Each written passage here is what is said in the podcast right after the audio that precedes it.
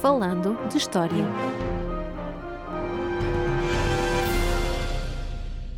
Olá a todos e bem-vindos ao episódio 28 do podcast Falando de História.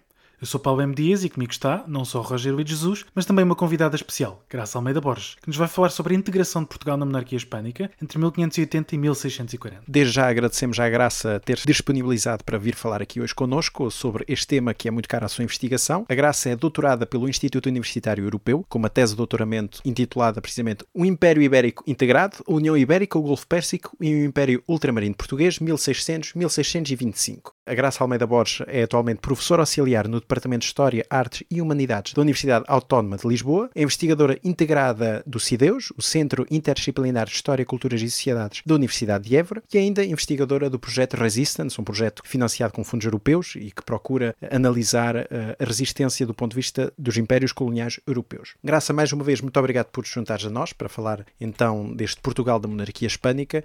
Eh, e a primeira pergunta é um pouco à volta deste, deste título, monarquia hispânica, eh, porque é o termo mais ou menos mais consensual dentro da historiografia. Mas então, o que é que se entende por monarquia hispânica? Ou melhor, como é que se define e porquê é que então Portugal, como é que Portugal acaba por se ligar a esta monarquia hispânica? Olá a todos, antes de mais gostaria muito de agradecer ao Paulo e ao Roger pelo convite por estar a participar neste podcast, uh, cujo sucesso e desenvolvimento tenho acompanhado com muito, com muito gosto. O que, é, o que é a monarquia hispânica? A monarquia hispânica podemos entendê-la como uma, uma espécie de uma comunidade política composta por uma variedade de, de territórios e cujo centro político e decisório era o reino de Castela e, uh, e a dinastia dos Habsburgos espanhóis. Enquanto comunidade política englobava uma variedade, um, uma série de territórios, não só na Europa, mas também no mundo ultramarino, na Europa,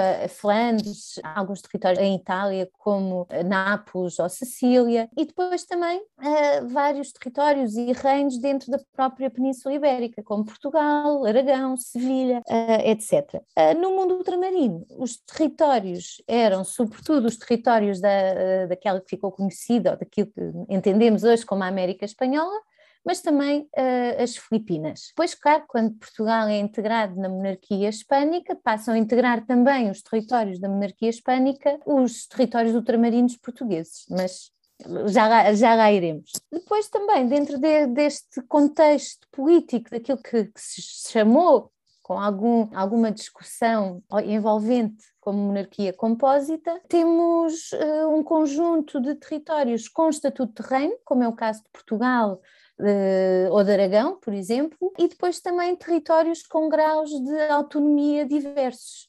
Dir-se-ia que o Reino de Portugal tinha um elevado, no contexto da monarquia e da sua integração na monarquia, tinha um elevado uh, grau de autonomia mas aí também já iremos. Então, e em que contexto concretamente e em que altura é que Portugal acaba por ser integrado nesta, nesta comunidade, nesta monarquia hispânica? O contexto, o contexto é bem conhecido, não é? Não, quando eu digo bem conhecido, é algo com que nos cruzamos constantemente desde, desde que andamos na escola, desde que somos miúdos, andamos na escola, mas que também com o que nos deparamos ou confrontamos várias vezes até em expressões mais populares, uhum. não é? O, o, regresso de Sebastião numa manhã de nevoeiro, etc. Mas o que é que, o que, é que aconteceu? Dom Sebastião era um rapaz, um rapaz novo, corajoso, decidiu mostrar a sua valentia nos campos de batalha de Alcácer Quibir. As coisas não correram de feição, ele acaba por desaparecer, eufemismo para acaba por morrer, sem deixar descendência. E aqui surge, é aqui que começa o problema, não é? Quem toma as rédeas do reino é o tio de Dom Sebastião, o cardeal Dom Henrique, inquisidor-geral, que também não tinha descendência e que, quer pela sua idade, quer pela sua condição eclesiástica, digamos assim, não teria possibilidade também de vir a deixar eh, descendência. Assim, a partir do momento em que, em que, que se dá o desaire de Alcácer Quibir, começam a reunir-se esforços, claro. que é como quem diz que começam a reunir-se, a empenhar-se os uh, vários pretendentes que há ao trono português, começam a, a empenhar-se na, na, sucessão. Quando o, o cardeal Dom Henrique morre em 1580, não tinha ainda nomeado o seu sucessor. Apesar de se dizer que ele tinha uma preferência para dois dos, eh, dois do, do, dos potenciais herdeiros. Quem é que são os herdeiros? São essencialmente três, ou, ou quem é que está na corrida para, para assumir o, o trono? São essencialmente três eh, candidatos, digamos assim: Filipe II Castela, Dona Catarina Bragança e Dom António Prior do Crato o que é que cada um deles tinha a favor e contra. Filipe II era neto de Dom Manuel, pelo lado da sua mãe, era filho de Isabel de Portugal, que tinha casado com Carlos V, mas tinha o inconveniente de ser castelhano. Dona Catarina era neta também de Dom Manuel, filha de Dom Duarte, mas tinha o inconveniente de ser mulher. Já o Dom António Prior de Crato era neto também de, de, Dom Manuel, filho de Dom Luís, mas um filho nascido fora, de, fora do casamento, o que enfraquecia sobremaneira a sua, a sua legitimidade para suceder ao trono. E estes três candidatos, a preferência, enquanto ainda era vivo, do cardeal Dom Henrique, recaía sobretudo sobre Dom Felipe II de Castela e sobre Dona Catarina de Bragança. Mas morrendo Dom Henrique em 1580, e sem, como disse, sem nomear sucessor, desenrola-se aí a verdadeira luta pela sucessão. No fim de contas, quem reúne os melhores argumentos acaba por ser Dom Felipe II de Castela. Uh, e os argumentos não, não eram apenas sucessórios, mas também argumentos financeiros, se é que podemos considerar assim, uhum. e também militares nas poucas ocasiões que houve uhum. de conflito militar, sobretudo com os apoiantes de Dom, Dom António. Em toda esta negociação houve um elemento que foi, que foi bastante importante na aproximação de Filipe II aos interesses da nobreza portuguesa, da hierarquia eclesiástica e também das oligarquias urbanas, que foi a ingerência de um dos ministros principais de Filipe II, uh, Dom Cristóvão de Moura, que era português, mas, como disse, era um ministro de muita confiança de Filipe II. E Cristóvão de Moura acabou por ser eh, muito importante para aproximar os interesses deste, destas elites, uh, no fundo, desta pretensão de Filipe II ao trono. Bom, e neste sentido, então, como é que corre esta integração de Portugal e então do seu império dentro desta união dinástica, dentro desta monarquia hispânica? A união dinástica, a integração de Portugal uh, na monarquia hispânica teve naturalmente impacto, não é? E um impacto que se fez sentir em, em muitos aspectos e em muitas dimensões. Às vezes não tanto, não tantas como alguma historiografia uh, parece querer parecer, mas de facto teve um impacto e até do ponto de vista muito prático, não é? De como é que funcionavam as coisas, como é que se decidiam eh, como é que se tomavam decisões, etc. Os termos da União ficaram mais ou menos estipulados no decurso das negociações que tiveram lugar entre 1580 e 1582 em Tomar. Ficou conhecido como as Cortes de Tomar e das quais, das negociações, resultou um documento conhecido como a Carta Patente, uhum. um documento que reúne todas as prerrogativas de Portugal no contexto desta União. É interessante ver uh, à luz da forma como a União Ibérica é, é habitualmente entendida uh, pelo público, por, uh, também pela historiografia, etc. a Carta Patente é composta por uma série de capítulos que são, na sua generalidade, mais favoráveis aos portugueses, inclusivamente, do que aos castelhanos. Isto não é dizer que aquilo que ficou decidido, ficou decidido em tomar tenha sido cumprido escrupulosamente ao longo de todos os 60 anos da União, mas algumas das, alguns destes capítulos, por exemplo, eh, diziam, determinavam que os cargos e ofícios eh, portugueses e relacionados com os assuntos portugueses só deveriam ser ocupados por naturais de Portugal. Claro, claro por portugueses, não é? E que não poderia haver uma interferência, uma ingerência castelhana nestes cargos e ofícios. Isto são só alguns exemplos, não é? Porque são vários os capítulos que compõem uh, este documento. Outro dos exemplos é que o vice-rei de Portugal teria que ser português natural ou parente próximo do rei. Depois, também determinava que Castela teria que apoiar financeiramente, militarmente, o que fosse Portugal quando fosse necessário. E dizia ainda que os portugueses não deveriam contribuir com recursos, quer financeiros, quer militares, e, e, quando digo militares, digo também humanos, para quaisquer problemas eventuais uh, de Castela. Portanto, isto são só alguns exemplos que mostram como, de acordo com a carta, com este documento que, que reúne aquilo que foi decidido em tomar ao longo das negociações que culminaram com a ascensão de Filipe II de Castela ao trono de Portugal, como Dom Filipe I de Portugal, que eram mais eh, benéficas, pelo menos em teoria, para portugueses do que para castelhanos. Como eu disse, isto não quer dizer que estes capítulos de, de, da Carta se tenham cumprido sempre escrupulosamente ao longo dos 60 anos da, uhum. da União. E então como é que esta união acaba por funcionar em termos práticos? Qual é, o, afinal de contas, o seu impacto no governo do reino, na vida das pessoas, efetivamente? No fundo, a partir do momento em que Portugal, que o reino de Portugal é incorporado na monarquia hispânica, passa mais ou menos a ser tratado como um dos vários territórios, como já era Aragão, uh, uhum. por exemplo, etc. Desde logo, a União implicou um conjunto de inovações administrativas do, do ponto de vista do próprio governo, do reino e dos seus territórios ultramarinos, que tiveram um impacto imediato.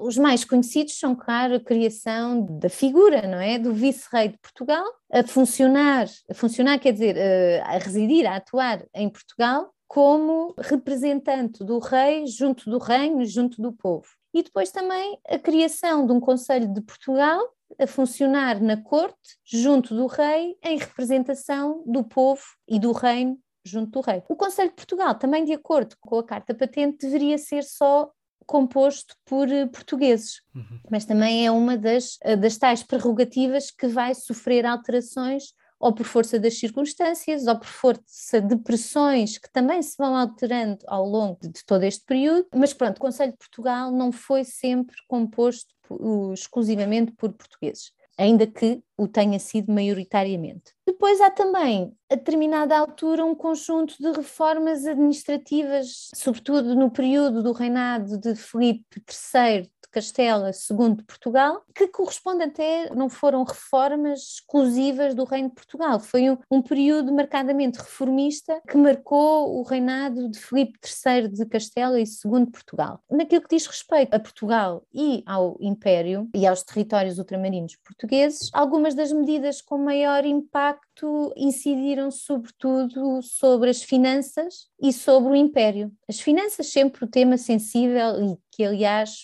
foi durante toda a União, não é?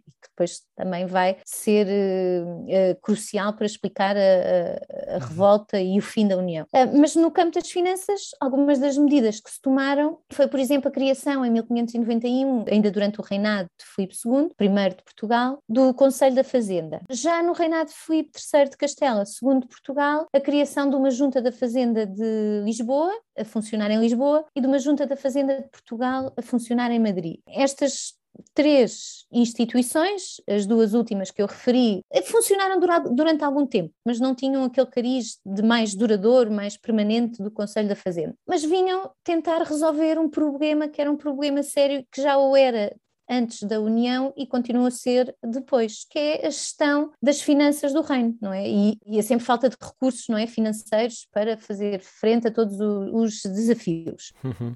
A Junta da Fazenda de Lisboa tinha uma, e a Junta da Fazenda de Portugal tinham ainda uh, uma característica que as tornou pouco populares junto dos representantes portugueses, que era a integração de ministros castelhanos isto gerou algumas tensões, eh, sobretudo porque muitas vezes os interesses entre portugueses e castelhanos dentro destas instituições não, não andavam necessariamente a par. Às vezes andavam, mas muitas vezes não andavam, e quando não andavam era sempre pretexto para invocar as prerrogativas de tomar. Depois ainda, de particular importância, por um lado, e também um episódio ainda por entender na sua globalidade, foi a criação de um Conselho da Índia em 1604, que durou apenas 10 anos, foi extinto depois em 1614. E aqui há várias coisas que importam. Nós podemos entender, ainda não é muito claro, se isto não é uma influência também da, da prática que já existia em Castela e da existência de um Conselho das Índias responsável por todos os assuntos ultramarinos, e se isto não seria uma tentativa de reproduzir no aparelho administrativo português esta prática do aparelho administrativo castelhano. Mas influências ou não à parte, a verdade é que o Conselho da Índia vem congregar em si todos os assuntos relativos ao Império. E, ao fazê-lo, vem também retirar jurisdição importante aos tribunais tradicionais, digamos assim, e mais antigos do reino. Por isso mesmo também vem criar uma série de tensões. Agora, eu acho que não é certo dizer que estas tensões que foram provocadas são resultado ou, ou revelam uma oposição eh, entre portugueses e castelhanos, não é? O que se passa é o que se passou desde sempre e continua a, passar, depois. É estes conflitos jurisdicionais e a necessidade que estas instituições e os seus agentes tinham de congregar em si o máximo de poder possível. Depois, eh, o Conselho da, da Índia é extinto em 1614, mas mais tarde, já depois da, do fim fim da União, é criado um Conselho Ultramarino que vai enfrentar as mesmas dificuldades que o Conselho da Índia. Isto são alguns exemplos de, de, de aspectos práticos que, como qualquer outro exemplo, sobretudo quando o que está em causa é a jurisdição e o poder de atuar e de tomar decisões, uhum. uh, criaram algumas tensões. Bom, mediante então o que acabaste de nos falar, deste conjunto de reformas, da criação destas novas instituições, isso também mostra um pouco, talvez, então, que o próprio reino português, antes desta integração ibérica, carecia deste tipo de instituições que pudessem pôr mão, digamos, a uma melhor administração. É assim que deve ser feita essa leitura, então, que realmente o reino não estava tão bem organizado? Eu não sei se faria essa leitura do. Aqui em Portugal não estava tão bem organizado. O que eu acho que estas medidas revelam é uma preocupação efetiva efetiva por parte de Castela de potenciar, de melhorar a gestão e a administração dos assuntos portugueses, do governo, do governo português, que aliás também acontecia em relação ao todo da monarquia, não é? Este ambiente reformista que marcou o reinado de Filipe III de Castela, segundo Portugal, é um exemplo disso. Portanto, era no fundo, Portugal tinha dificuldades, não é? Já as tinha antes da União, continua a tê-las depois da União, e foi um esforço notório para tirar o melhor partido dos recursos disponíveis, não é? Fazer frente às dificuldades, sobretudo financeiras, e também corrigir, na medida do possível, alguns defeitos do ponto de vista do governo e, dos, e do governo dos assuntos do Império, no caso das reformas que tocaram o Império. Portanto, eu acho que, contrariando um pouco aquilo que uma, alguma historiografia disse durante muito tempo, mais do que uma interferência, mais do que uma tentativa eh, consciente por parte de Castela de contornar aquilo que tinha sido definido em Tomar, isto revela um esforço, uma preocupação por uma boa gestão, não é? Independentemente das suas fragilidades e independentemente dos, dos casos que deu certo e dos que não deu, mas de uh, melhorar a gestão dos assuntos portugueses, quer no Reino, quer no Império. Então, mas como é que decorreram os 60 anos desta União? Afinal de contas, como é que evoluiu e como é que veio a desembocar no, no bem conhecido 1 de dezembro de 1640, portanto, na, na Revolta Portuguesa? Eu diria que, pelo menos até à última década, que é aquela que foi mais conturbada do ponto de vista social, político, que correu mais ou menos como corre qualquer ordem política, conviveram benefícios mútuos, uhum. muitas tensões e diferenças também entre interesses e prioridades que podemos associar mais a portugueses ou a castelhanos, não tanto por uma questão de nacionalidade. Claro, claro. Nós sabemos bem que falar do conceito de nacionalidade para este período é um pouco extemporâneo, mas talvez também por, por algumas questões de identidade que eu acho que, que isso sim podemos falar para, para esta altura. Agora, eu entendo estes 60 anos que, que não podem de facto, não, não são de facto uma linha reta, não é? Não, não foram exatamente iguais do princípio ao fim, não foram marcados pelos mesmos conflitos, os mesmos interesses, as mesmas tensões. Houve alguma oscilação ao longo de todo o período, dentro uhum. dos próprios reinados, ou seja, também já não é tão usual balizar este período em três momentos, Filipe I, uhum. Filipe II, Filipe III, cada vez mais se exploram as dinâmicas de continuidade e de ruptura dentro do próprio período de 60 anos, mas o que depois nós vamos ver é que houve vários momentos de encontro e vários momentos de desencontro. Foram várias as ocasiões em que Portugal pôde contar com o apoio de Castela em vários desafios com que se enfrentou. Houve vários exemplos que mostram o nível de cooperação no quadro da União e um dos melhores exemplos que há é precisamente a recuperação da Bahia, de São Salvador da Bahia, no Brasil, entre 1624 e 1625, depois da conquista holandesa, em 1624. E, muito brevemente, contar só o que foi este episódio. Isto era uma altura que quer ingleses, quer holandeses, cresciam nos espaços ultramarinos, os territórios portugueses foram uh, frequentemente afetados, houve até, sobretudo na Ásia, uma inversão de forças a favor de ingleses e, e holandeses, e em 1624 no Brasil, os holandeses atacam e conquistam a Bahia aos portugueses, São Salvador da Bahia, no, novamente. Este episódio ficou conhecido porque houve, a partir do momento em que se soube da perda da Bahia por parte dos portugueses para os holandeses, houve um esforço conjunto de reunir, num tempo muito rápido, uma armada constituída por navios portugueses e por navios castelhanos, constituída também por uh, portugueses e, e castelhanos, o que verificamos é que há um interesse e quase imediato por parte de portugueses e de castelhanos de se juntarem para recuperar a Bahia. E para terem uma ideia, eram cerca de 50 e poucos navios e a maioria deles era eram navios castelhanos e a, maioria da força era composta por castelhanos. A armada foi capitaneada pelo Dom Federico Toledo, que depois, claro, tornou-se um herói e há uma série de quer quadros, quer eh, textos, teatro, etc., sobre, sobre este episódio. Mas uh, juntou-se à armada luso-castelhana, atacaram a Bahia e expulsaram os holandeses e recuperou-se a Bahia, que era um, um centro, um, um, dos pontos mais importantes de, de Portugal, no Atlântico, deste momento. Portanto, isto mostra bem que houve, houve diferentes episódios e que houve benefícios mútuos, como também houve uh, desencontro entre interesses. Depois, também foram várias as ocasiões em que Castela pôde contar com com o apoio de Portugal. Talvez este apoio não, não, seja tão consensual como quando estamos a pensar em episódios como o da Bahia de 1624 e 25. Veja-se, por exemplo, a participação de Portugal no episódio, no desaire da Grande Armada ou também conhecida como Invencível Armada, ou também a participação de tropas portuguesas nos campos de batalha da Flandres. É verdade que estes episódios em que Portugal prestou apoio uh, militar, logístico, a Castela não são tão consensuais, pelo menos do ponto de vista da historiografia e da memória portuguesa, como por exemplo o é o, o episódio da Bahia ou outros episódios de apoio castelhano a dificuldades portuguesas na Ásia, por exemplo. Mas depois há também um conjunto de tensões que mais ou menos coexistem com estes episódios de maior ou de menor sucesso. Basta pensarmos, por exemplo, na decisão na década de 1580, de 1590, 1600, etc., nas ordens sucessivas para encerramento dos portos portugueses aos navios mercadores do norte da Europa. Foi um, um sopro grande na, na economia de Portugal na altura, foi uma, uma decisão muito contestada uh, e não foi de todo consensual e foi motivada sobretudo pelas relações que Filipe II tinha na Europa de então, Filipe II e depois Filipe III de Castela. Depois também podemos pensar noutra, noutra das implicações que foi menos benéfica para portugueses, que foi a assinatura do Tratado de Amberes em 1609, conhecida por a Trégua dos 12 anos entre Castela e uh, os Países Baixos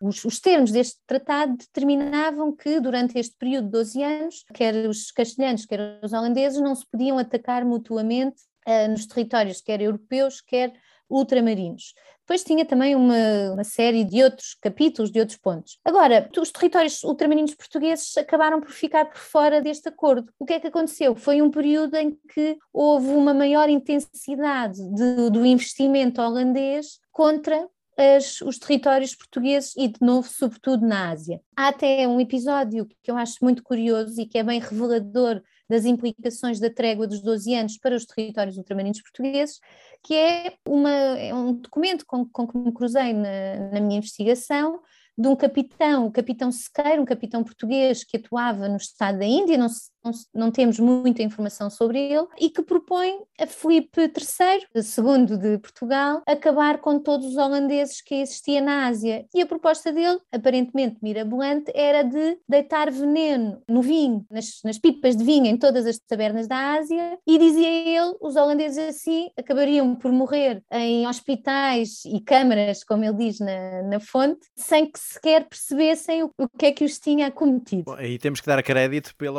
originalidade do plano, realmente. Sim.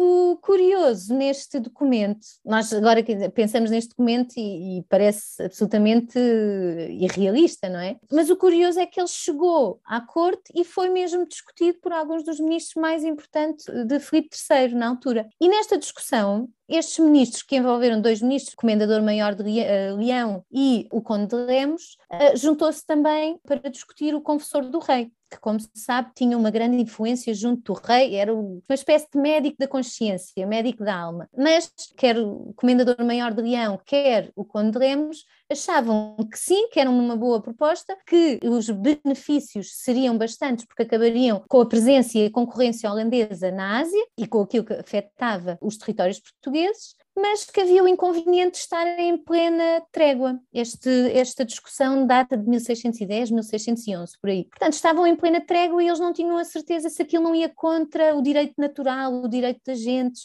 uh, e a real palavra de Sua Majestade, etc. Por isso decidem convocar o confessor do rei para ouvirem o seu parecer sobre esta proposta. O confessor do rei determina também que não se pode realizar, não se pode levar a cabo esta iniciativa porque é contra a consciência do rei e o rei acaba, claro, por concordar também com o confessor. Qual era o problema da consciência? Era precisamente a vigência das tréguas e uma iniciativa destas ir tão deliberadamente contra aquilo que tinha sido acordado entre Castela e as, e as Províncias Unidas. Depois, estas medidas mais ou menos consensuais, nós acho que podemos de forma segura dizer que faz parte de qualquer governo, não é? Há medidas que agradam mais a uns, medidas que agradam menos. Pois o que acontece, sobretudo a partir da década de 30, é o aumento da pressão fiscal, motivado também pelas inúmeras dificuldades financeiras da monarquia. E isso vai dar aso a uma série de revoltas populares que estão, têm sido bem estudadas, bem, bem trabalhadas, aliás, inclusivamente no contexto deste projeto que o Roger falou há pouco,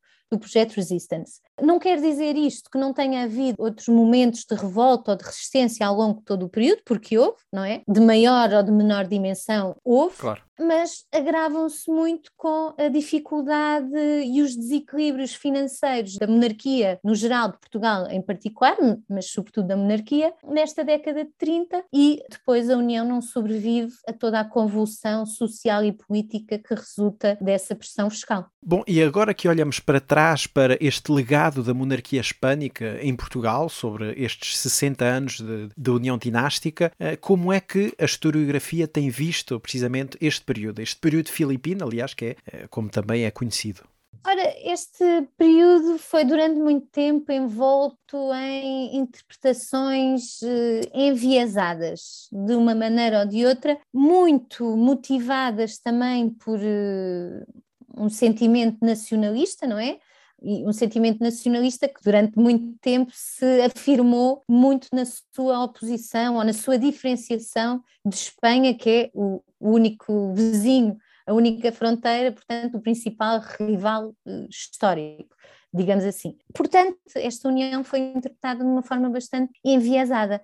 Agora, isto é uma coisa que tem vindo a mudar, não é? Nas últimas, já não é, a mudança já não é, não é propriamente recente, não é? Já podemos falar em olhares, perspectivas diferenciadoras desde há algumas décadas, mas no que diz respeito ao, a Portugal e ao governo de Portugal e do Império durante o período da União Ibérica, dominaram duas teses que até podem parecer até certo ponto eh, contraditórias. Por um lado, a tese da negligência espanhola, e, por outro lado, a tese da autonomia portuguesa na gestão dos seus assuntos ultramarinos. De que maneira é que isto interferiu na forma como a União Ibérica foi historiograficamente tratada? E porquê é que eu considero que há uma certa contradição nestas duas, nestas duas perspectivas? Porque durante muito tempo os principais eh, infortúnios que Portugal sofreu, sobretudo no Império, foram atribuídos a uma falta de interesse, uma falta de empenho e investimento por parte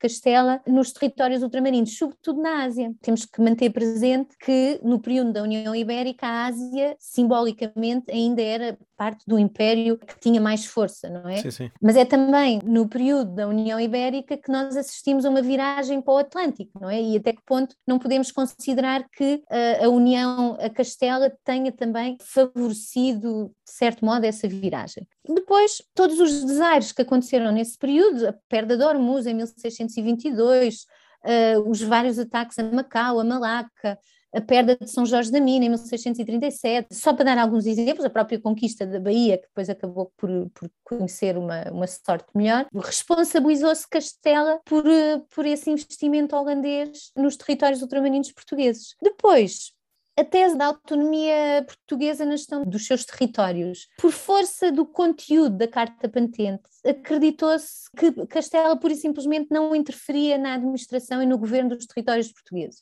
E eu digo que é até certo ponto contraditório, parece que estas teses coexistiram e às vezes coexistiram dentro das mesmas abordagens, dos mesmos autores, mas por um lado acusa-se de negligência espanhola, por outro lado, saúda-se a autonomia portuguesa, e nesse sentido é que há uma certa contradição. Ora, cada vez mais se tem demonstrado que não foi bem assim, que houve uma participação, um pouco também pela razão que há pouco estávamos a dizer, desta preocupação de Castela em tirar o melhor partido dos recursos portugueses, em potenciar a gestão, a boa gestão das matérias e dos recursos portugueses, etc. Dentro também destes vieses, digamos assim, entendemos, por exemplo, aquilo que se disse durante muito tempo, que é uma opinião com a qual eu não estou de acordo, de que a União com Castela foi responsável pelo investimento de ingleses e holandeses nos espaços ultramarinos.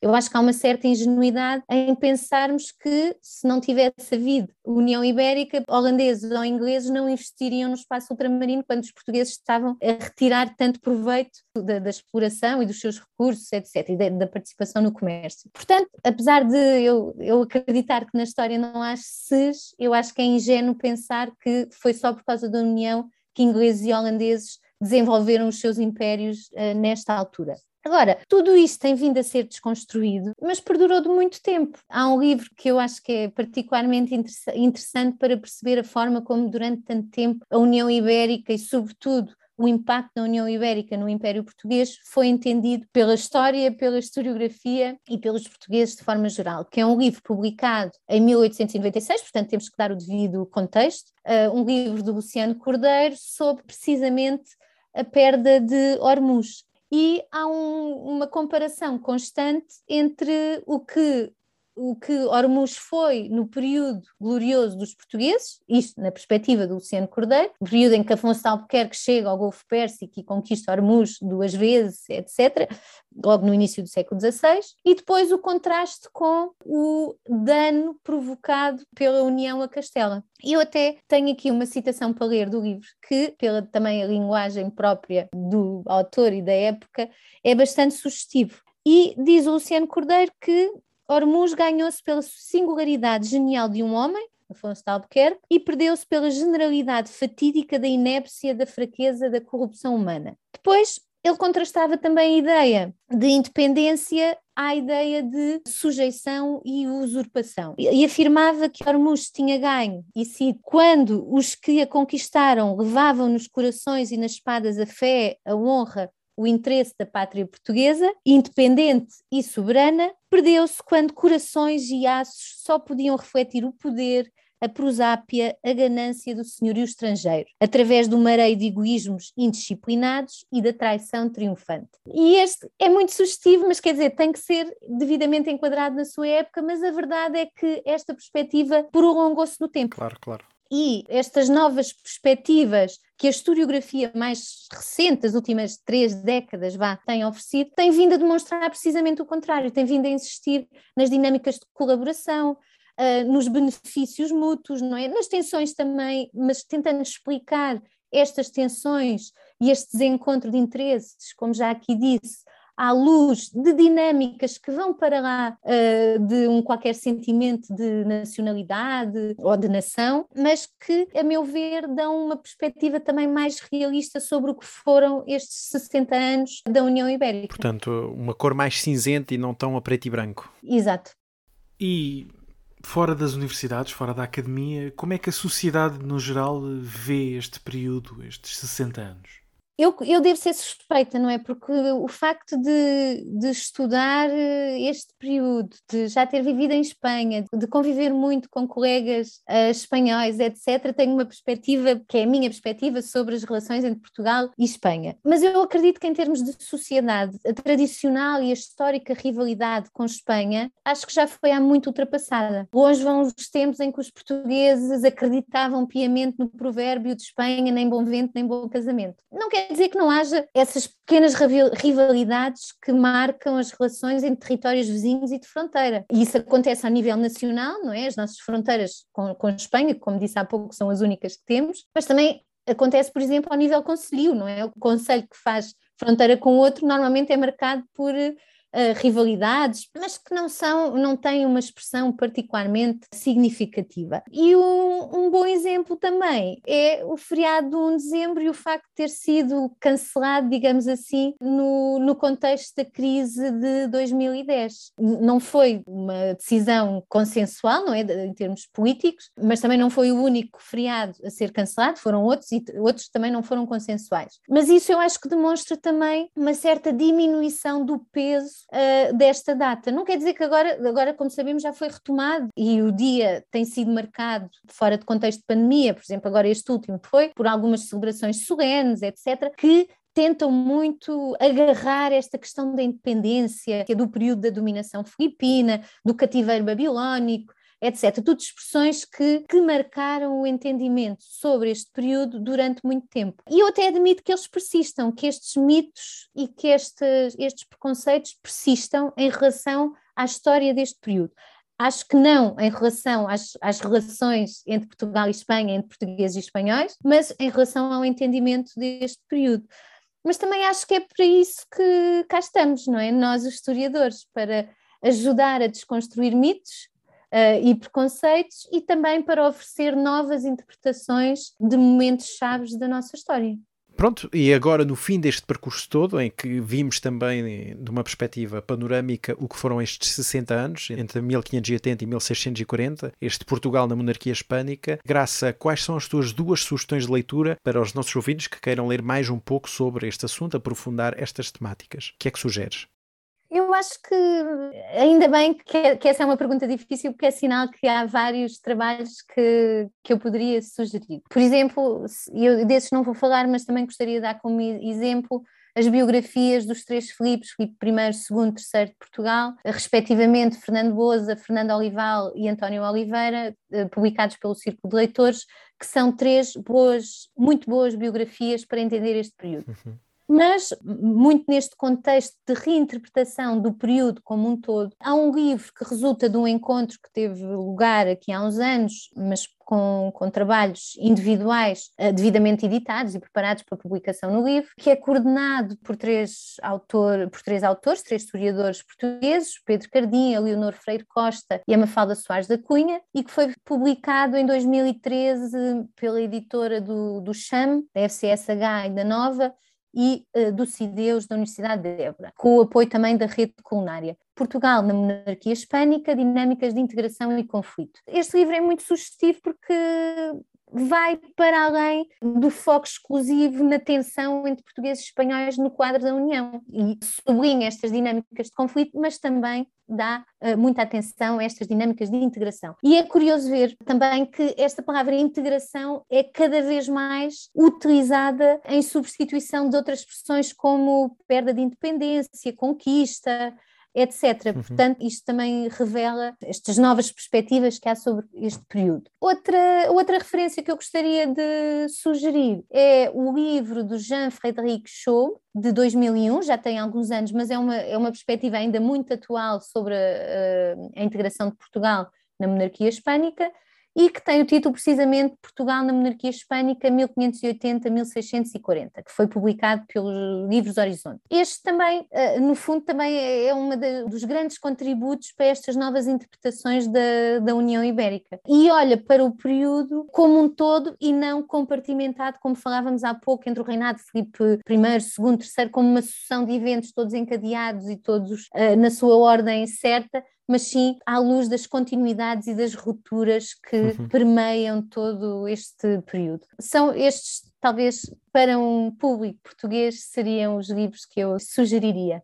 Muito bem, obrigado Graça por este episódio muito interessante e pelas sugestões do livro que são de resto duas das muitas que existem atualizadas sobre estas questões e pronto. Muito obrigada. Muito obrigado, Graça. E é tudo por este episódio. Não se esqueçam de nos seguir nas nossas redes sociais. O nosso e-mail é falandoshistoriapodcast.gmail.com e estamos sempre disponíveis então para qualquer sugestão de episódio. Obrigado e até à próxima. Até à próxima.